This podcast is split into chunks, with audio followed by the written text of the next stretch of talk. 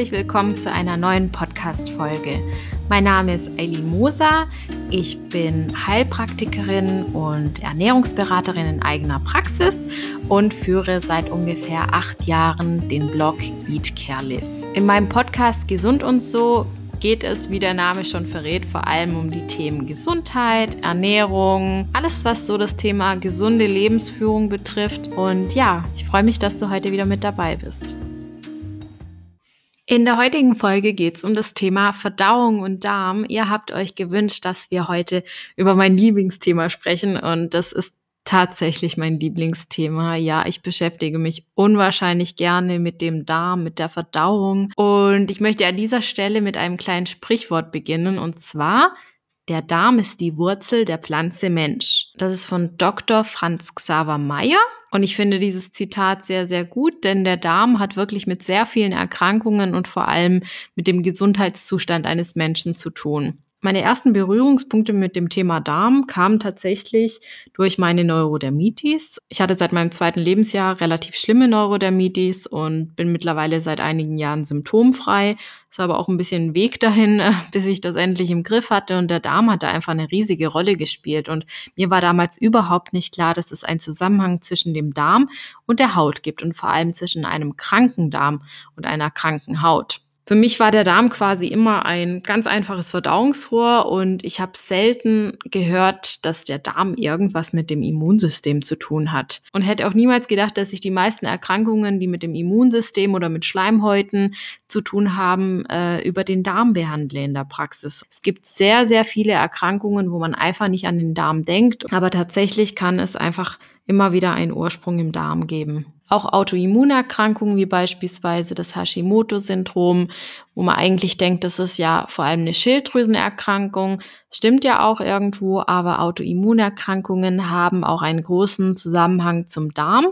Besser gesagt zum Immunsystem, aber da halt der Darm mit dem Immunsystem zusammenliegt, kann man quasi sagen, dass der Darm auch gesund sein muss, sonst ist das Immunsystem im Darm wahrscheinlich auch beschädigt. Und deshalb behandle ich Autoimmunerkrankungen in der Praxis, unter anderem auch über den Darm. Wenn ich über den Darm in der Praxis spreche und über die Verdauung und wenn ich frage, wie der Stuhlgang ist, ob der häufig, selten und wie er eben von der Konsistenz so ist, äh, nachfrage, dann ist das für mich immer so ein bisschen so, wie wenn ich über Zähneputzen rede oder wie wenn wir so über das Mittagessen sprechen, so von wegen, was hast du heute so gegessen und hat's geschmeckt und hast es kalt oder warm gegessen? Also für mich ist es schon wirklich so, ähm, ja, ganz normal und ist auch überhaupt nicht mehr mit Charme behaftet oder sowas. Vielleicht kennt ihr auch meine ähm, Happy Shitting Videos auf YouTube. Ich habe da ja auch schon ganz, ganz oft über das Thema Darm gesprochen.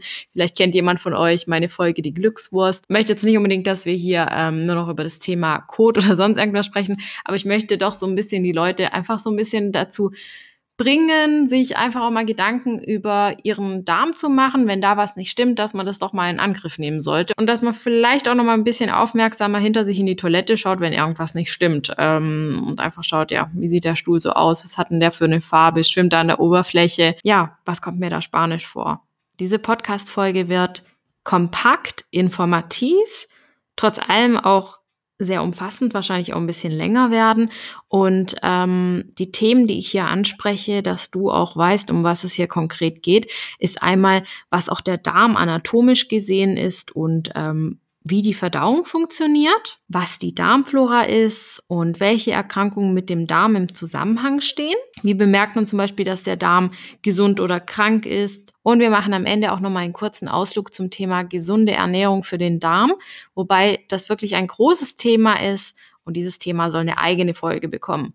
Und es soll auch übrigens eine eigene Folge für euch nochmal geben, in der ihr mir eure Fragen zum Thema Darm stellen dürft. Aber da werde ich euch heute auch nochmal am Ende der Folge sagen, wie wir das machen. Da dürft ihr nämlich einen Instagram-Beitrag von mir kommentieren.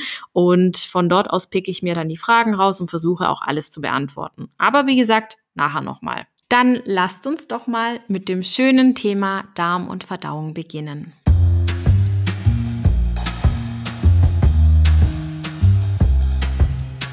Als Einführungssatz möchte ich euch sagen, dass ich natürlich hier keine individuelle Therapieempfehlung machen kann und auch keine Empfehlung zu einzelnen Mitteln oder Präparaten. Und wenn ihr krank seid, ein Problem habt, dann besprecht das unbedingt mit eurem Arzt und oder Heilpraktiker und lasst euch da einfach therapeutisch begleiten. Diese Podcast-Episode dient einfach der Information und nicht der Selbstbehandlung von Erkrankungen. Wenn wir unseren Darm ausbreiten würden, kämen wir auf eine Fläche, die in etwa so groß ist wie ein Fußballfeld. Das ist eine unglaubliche Tatsache. Wer hätte gedacht, dass wir eine Fläche, die so groß ist wie ein Fußballfeld, in uns tragen? Ich finde das unglaublich. Und man darf sich einfach den Darm auch nicht so als normales Verdauungsrohr vorstellen, ähm, wie so ein Gartenschlauch oder sowas. Nein, im Gegenteil. Der Darm hat ganz, ganz viele Zotten und Einkerbungen und Krypten. Und wenn man eben diese Oberfläche mal komplett vergrößern würde, käme man eben laut aktuellen Wissensstand auf 400 Quadratmeter Fläche. Umso wichtiger ist es daher auch der Darmgesundheit besonders viel Aufmerksamkeit zu schenken. Wenn wir an den Darm denken, kommt uns vor allem ein Gedanke in den Kopf, nämlich die Verdauung. Automatisch verbinden wir Probleme mit dem Stuhlgang, beispielsweise Durchfall oder Verstopfungen mit diesem Organ. Und auch die Darmbakterien haben ganz, ganz wichtige Aufgaben. So sind sie nämlich beispielsweise für die Abwehr von pathogenen Mikroorganismen, also Mikroorganismen, die uns schaden können, verantwortlich. Sie können Toxine, aber auch Kohlenhydrate und Fette abbauen. Sie helfen auch dabei, dass der Darm sich ganz natürlich bewegen kann. Sie unterstützen die Darmperistaltik. Der Darm kann sich nämlich immer wieder zusammen und auseinanderziehen und das ist auch die Art und Weise, wie er den Kot quasi nach vorne bewegen kann in Richtung Toilette. Was ist eigentlich die Verdauung? Das ist so ein Punkt, dem ähm, möchte ich doch ein bisschen Aufmerksamkeit schenken, weil das wie gesagt eine Grundlagenfolge ist. Und ich finde, wir sollten uns das mal ein bisschen genauer angucken.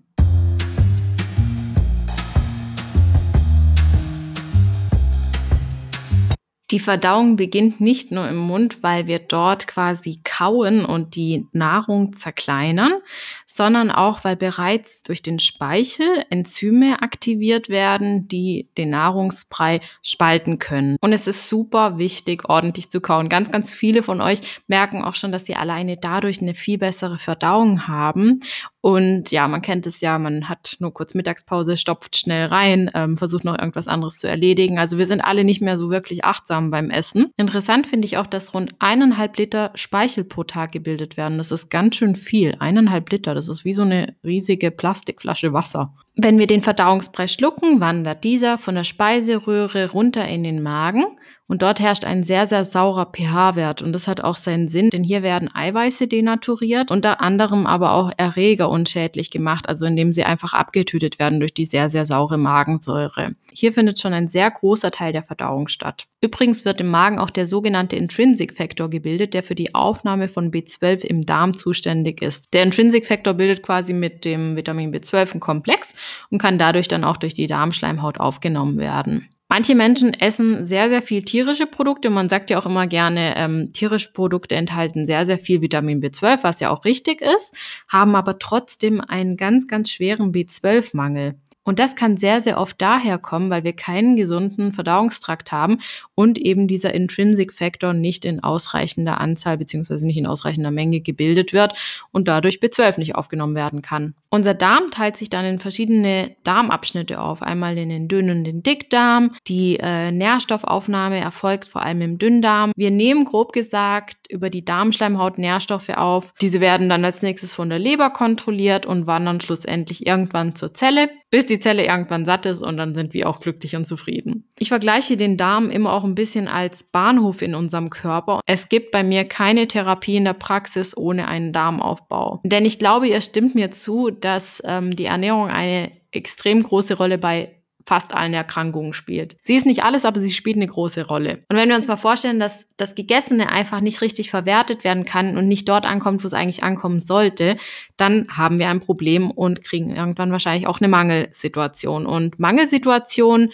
können sehr, sehr oft zu Erkrankungen führen. Und deshalb sage ich immer gern, der Darm ist unser Bahnhof im Körper, weil wenn alles dort richtig verdaut wird, wird irgendwann auch alles richtig verteilt. Also müssen wir schauen einfach, dass der Bahnhof richtig funktioniert. Und deshalb gucke ich bei jeder Erkrankung, a, ist die Ernährung gesund und b, kommt die Ernährung auch an. Also haben wir einen gesunden Darm. Im Dickdarm haben wir einen sehr, sehr flüssigen Nahrungsbrei. Und hier werden quasi noch Wasser und Elektrolyte entzogen. Der Stuhl ist quasi nahezu nährstofffrei, aber man hat trotzdem immer noch Verdauungsrückstände. Das sieht man beispielsweise auch im Labor. Wenn ich eine Stuhlprobe einschicke, dann kann man auch sehen, hat jemand zum Beispiel ähm, Eiweiße als Verdauungsrückstände im äh, Stuhl oder Zucker oder Fette beispielsweise. Also es ist immer ganz interessant. Aber auch schon ohne Stuhlbefund lässt sich relativ viel zum Stuhlgang selbst sagen, eben durch die Häufigkeit, die Farbe, der Geruch. Aber darüber sprechen wir auch nochmal in einer anderen Folge. Was der optimale Stuhlgang ist und was alles so ein bisschen abnormal ist und was die einzelnen Farben aussagen, der Geruch und Co. Also ich sage ja, das ist eine Wissenschaft für sich, die total interessant ist. Weiter geht's mit dem Thema Darmflora. Was ist denn eigentlich diese Darmflora?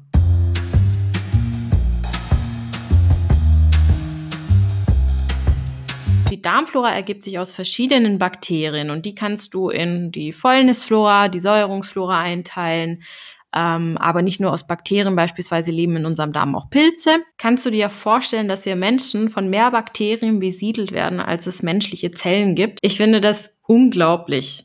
Also wir bestehen aus viel, viel mehr Bakterien als aus menschlichen Zellen. Das heißt, wir sind eigentlich gar keine Menschen, sondern wir sind eigentlich ein Bakterium. Oder der Mensch ist sozusagen Untermieter von Bakterien. Das finde ich auch total cool. Der schlaue Begriff für die Darmflora ist übrigens das Mikrobiom. Und als Mikrobiom bezeichnen wir alle Mikroorganismen, die unseren Darm besiedeln. Ich habe früher immer etwas ganz Schlechtes mit dem Wort Bakterien assoziiert. Wir haben uns immer wieder von unseren Eltern erzählen lassen, dass wir uns unbedingt auch die Hände waschen sollen, dass Bakterien an den Händen sind, dass uns das krank machen soll, dass dann immer wieder zu Kindern auch gesagt wird, ja, ähm, wasch bitte jetzt nachher deine Hände oder nimm deine Hände jetzt nicht im Mund. Und bei mir war das nicht so krass mit, mit diesem äh, Hygienewahn, sage ich mal. Meine Eltern kommen ja auch aus Rumänien.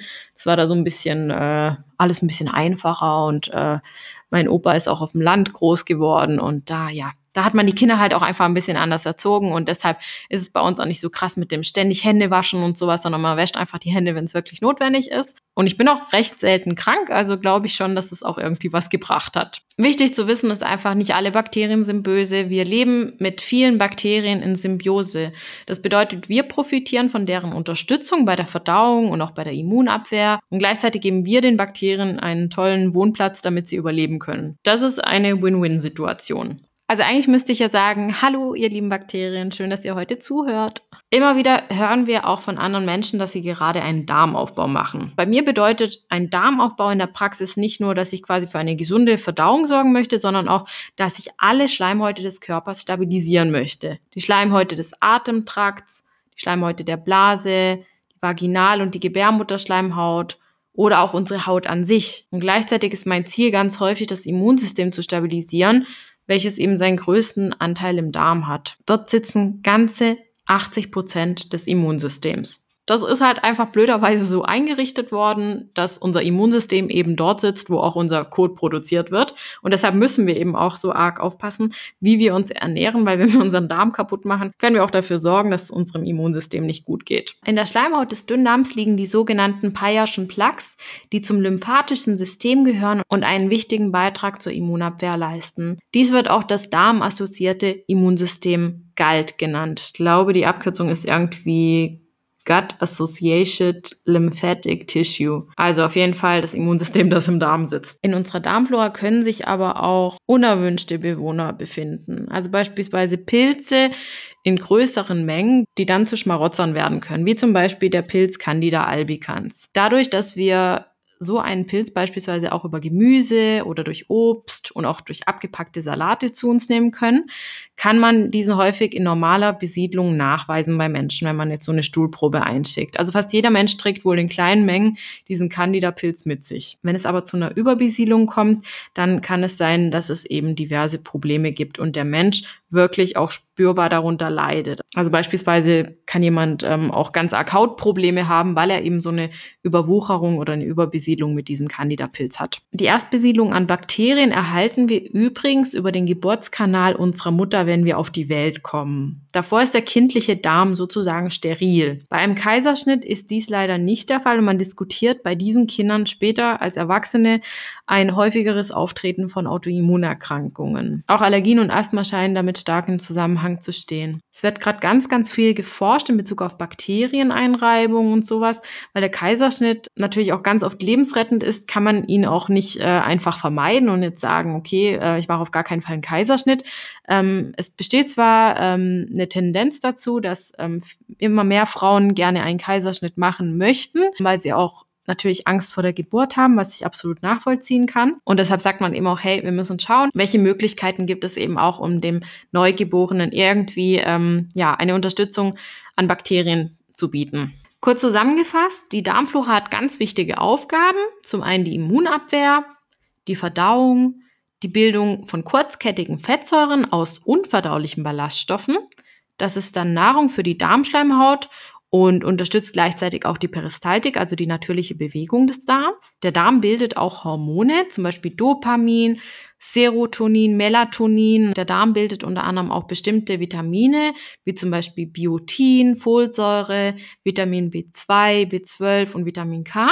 Und wir können unseren Darm und unsere Darmflora vor allem auch durch eine gesunde Lebensweise und durch eine gesunde Ernährungsform ganz, ganz arg beeinflussen ja, ich finde das sehr, sehr spannend und ähm, ihr könnt euch gar nicht vorstellen, wie toll es immer ist, wenn jemand zu mir in die Praxis kommt und wir eine Stuhlprobe einschicken. Ich bin da wirklich jedes Mal immer sehr, sehr gespannt, was da dann auch rauskommt bei der Stuhlprobe und was sich dann letztendlich wirklich auch ähm, ja unternehmen lässt, wenn man dann auch wirklich sieht, okay, da stimmt's halt vorne und hinten nicht im Darm. Da muss man dann einfach gucken, dass man die gute Besiedlung im Darm ähm, unterstützt. Und das hört sich so einfach an, ist meistens leider auch gar kein so einfacher Weg, weil die Ernährung nun mal dazugehört. Weil ohne die richtige Ernährung wollen sich die guten Bakterien im Darm auch nicht wirklich vermehren. Die brauchen also auch das richtige Futter. Jetzt habe ich gerade eben gesagt, man kann ähm, die Darmflora ähm, aufbauen und bei vielen verschiedenen Erkrankungen kann das ähm, sehr hilfreich sein.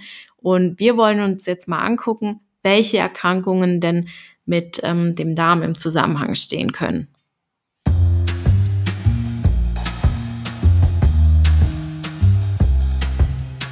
Ich möchte euch jetzt nicht einfach nur plump aufzählen, welche Erkrankungen es gibt, die ähm, mit dem Darm zusammenhängen, sondern ich möchte euch auch gerne ein bisschen aus meiner Erfahrung, aus der Praxis erzählen, was ich hier beobachten konnte und wie da der Zusammenhang ist, beziehungsweise wie ich das sehe. Zum einen sind es zum Beispiel Allergien und auch das Asthma bronchiale. Bei den Allergien haben wir quasi das Problem, dass unser Immunsystem auf einen eigentlich normalen Stoff viel zu stark reagiert, also eine übertriebene Reaktion des Immunsystems. Und da wir ja wissen, dass ungefähr 80 Prozent des Immunsystems im Darm sitzt, behandle ich beispielsweise Allergien unter anderem auch über den Darm. Das heißt nicht, dass ich jetzt jede Erkrankung nur über einen Darmfloraaufbau behandle oder sowas. Meistens kommen dann noch dann Mikronährstoffe dazu, dann zum Beispiel auch Heilpflanzen oder Omega-3-Fettsäuren oder unter anderem auch ähm, die richtige Ernährung. Das ist sowieso ganz, ganz groß bei mir. Also da stehen ein paar ähm, Dinge an der Tagesordnung, die ich dann noch mache.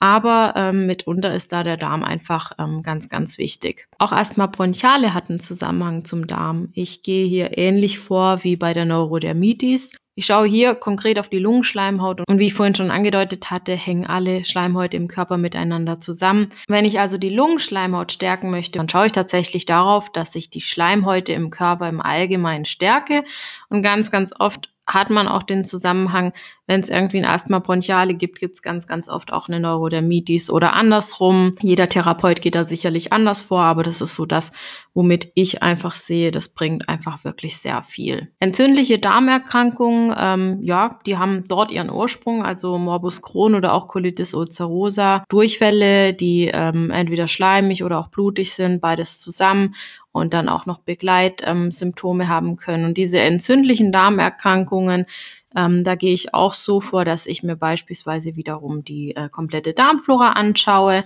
und ähm, die Anamnese mache und daraufhin dann auch entscheide, wie ich ähm, das Ganze behandle. Auch die Fettleber und Übergewicht hängen mit ähm, einem ungesunden Darm zusammen. Wir können die Leber natürlich auch super arg belasten. Wenn der Darm bereits belastet ist, muss die Leber noch mehr Arbeit leisten und so kann es auch nochmal leichter zu einer Fettleber kommen. Adipositas bzw. Übergewicht ähm, hängt sehr oft auch mit einer gestörten Darmflora zusammen. Das ist noch nicht äh, so vielen bekannt. Da möchte ich euch auch ein ganz, ganz tolles Buch empfehlen von der Frau Dr. Michaela Axt-Gardermann.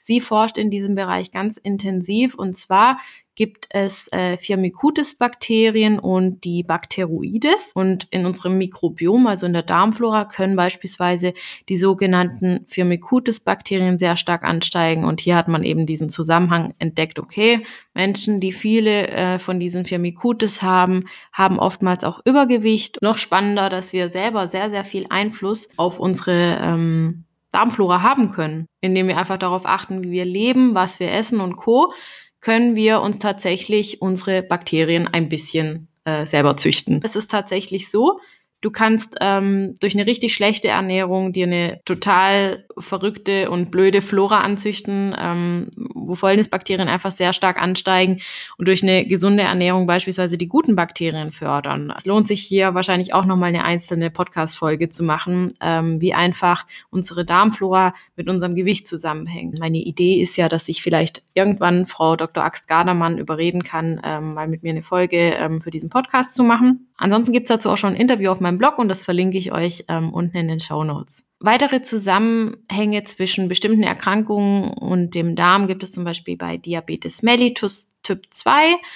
Dann natürlich auch das ähm, kolorektale Karzinom, also Dickdarmkrebs ist einer der häufigsten ähm, Krebsarten überhaupt. Auch die Zöliakie, die rheumatische Arthritis und im Prinzip auch viele Autoimmungeschehen. Und da haben wir halt wieder das Thema ähm, Darm. Ja, Immunsystem sitzt einfach im Darm. Das heißt nicht, dass man durch eine reine Darmbehandlung äh, seine Autoimmunerkrankung los wird. Aber ich denke, es ist einfach ein wichtiger Punkt, der in der Behandlung berücksichtigt werden sollte. Reizdarm ist auch nochmal ein ganz interessantes Thema. Reizdarm ist so ein bisschen eine Verlegenheitsdiagnose. Bei mir wurde auch mal ein Reizdarm diagnostiziert und es war eine Fructoseintoleranz. Reizdarm, das ist so eine Diagnose, mit der ich immer, das ist nichts, womit ich mich irgendwie zufrieden geben kann, weil dahinter meistens noch mehr steckt. Möchte ich euch einfach so als Info mitgeben, ähm, weil viele von euch sicherlich die Diagnose Reizdarm bekommen haben.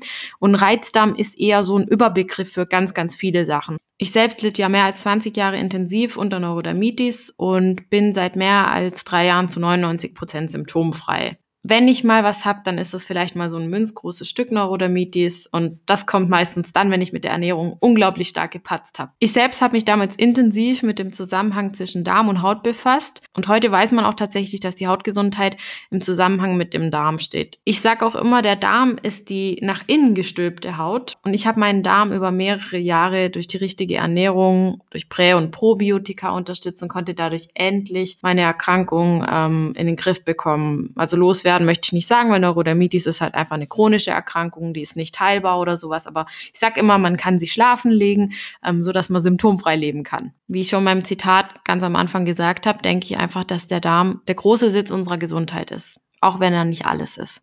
Eine Frage, die mir auch sehr häufig gestellt wird, ist, wie bemerke ich eigentlich, dass mein Darm gesund oder krank ist?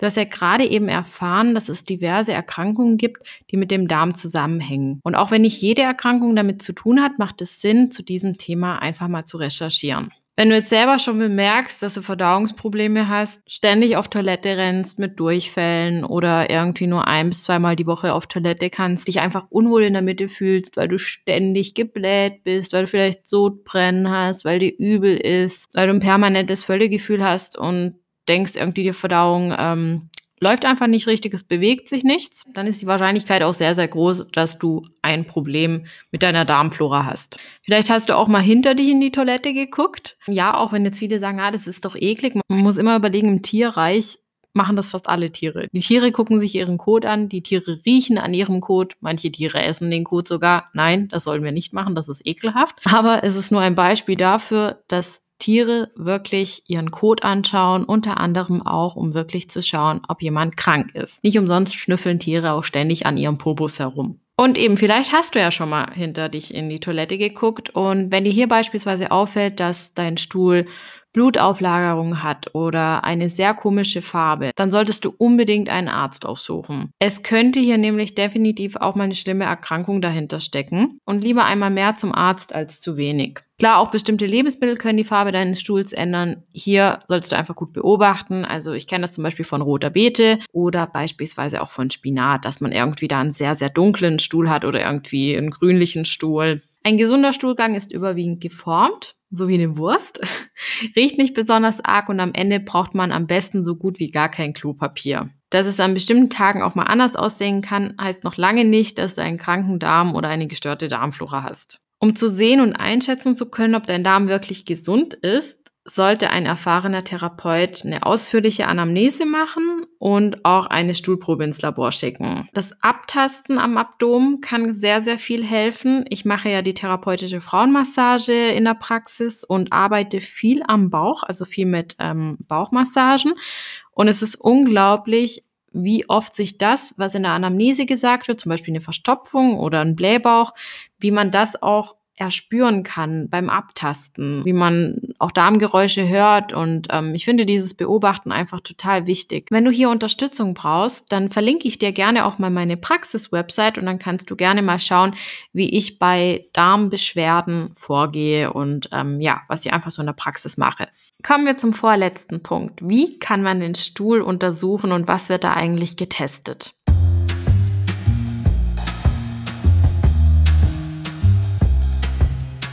Diese Frage wird mir meistens gestellt, wenn jemand zu mir in die Praxis kommen möchte. Und ich muss sagen, bei mir ist das wirklich schon fast Pflicht, dass man eine Stuhlprobe einsendet, weil man muss ja irgendwie auch einen Anhaltspunkt haben und wissen, was stimmt denn mit der Darmflora nicht. Wenn jemand mit Darmbeschwerden zu mir kommt, dann schaue ich mir, wie gesagt, den Menschen erstmal an. Das mache ich durch die Anamnese, durch die Untersuchung, eben was mir eben ein Mensch erzählt. Ich schaue mir das Ernährungstagebuch an. Ich lasse meine Patienten immer über fünf Tage ein Ernährungstagebuch schreiben, schaue mir einfach an, was morgens, mittags, abends und als äh, Snack gegessen wird, was getrunken wird. Und da sind eben verschiedene verschiedene Parameter mit dabei. Ich schaue mir, wie gesagt, die Bakterien an, die sich ähm, unterteilen in die Säuerungs- und in die Fäulnisflora.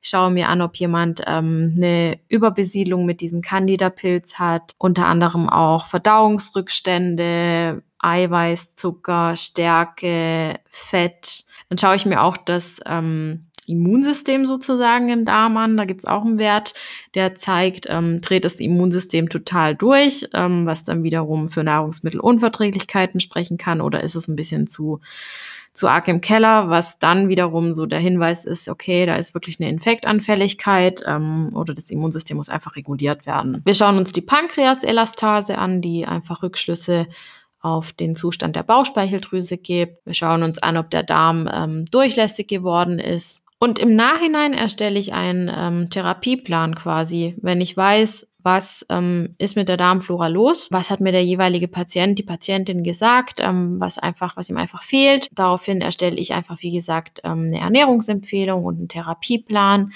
Und dann sieht man sich von Zeit zu Zeit und guckt einfach, ähm, ja, was sich verändert hat, was optimiert werden muss, was man weglassen kann und wie auch immer. Und ähm, das ist immer sehr, sehr spannend. Bin sehr froh, dass ich diesen Beruf gewählt habe. Da hilft meistens nicht nur ein Mittel, man muss selber sehr, sehr viel auch machen, ähm, selber an der Lebensweise umstellen, dass es dem Darm gut geht. Und das soll auch ähm, Bestandteil der nächsten Folge sein, ähm, wenn ich über den Darm spreche, dass ihr da einfach wisst, ähm, was bedeutet denn eigentlich gesunde Ernährung für den Darm? Wie kann ich den Darm da unterstützen?